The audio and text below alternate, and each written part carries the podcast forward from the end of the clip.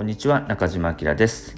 この裏方思考では人と人コミュニティの間の話をお届けしておりますが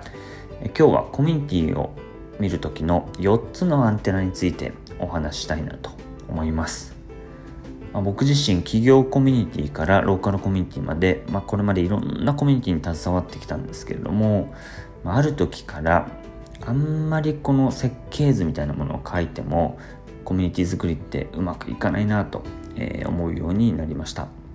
ま、いろんな人が携わっているコミュニティなのであんまりこうコントロールしようとしても、まあ、うまくいかないわけですよね。でじゃあどうしたらいいのかっていうと、まあ、どういうふうにコミュニティのその場の、えー、と空気とか雰囲気を整えていくかっていう時に僕はなんか4つの指標みたいなものを、えー、持っていたりします。それが4つのアンテナなんですけども、まあ、あの僕コミュニティを家とかえー、部屋にも例えることあるんですけども、まあ、居心地のいい空間居心地の部屋いい部屋、えってどんなだろうって考えた時に、まあ、普通の部屋であれば、えー、室温を測ったりとか湿度を測ったりとか、まあ、そういう目安的なものがあると思うんですけども、まあ、あのえー、言ってみればこの4つのアンテナっていうのは、まあ、それに相当するようなものかなと思います。まあ、先に4つ何かっていうことをお伝えをすると,、えー、と熱量ベクトル距離感スピードこの4つを、えー、大事にしながらコミュニティを、えー、見るようにしています。えーまあ、4つ簡単にお伝えをすると、えー、熱量は、まあ、の僕基本的にはコミュニティって、えー、ココミュニティのその熱量の総量が、え、増えることが、まあ、いいコミュニティ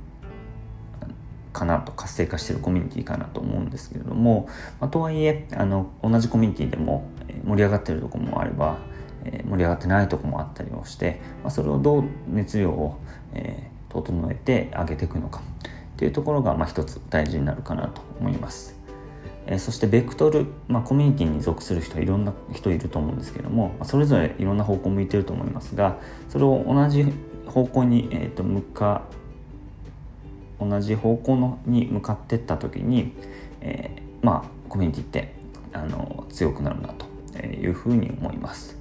そして距離感、まあ、同じコミュニティの中でもある人とある人は距離感近くてもある人とある人は遠かったりしますしあとはコミュニティって大体そのコミュニティを見守る人たちとかそのコミュニティに入ろうとする人たちもいたりするのでその距離感に応じて、まあ、コミュニケーションで変えていかなきゃいけないなと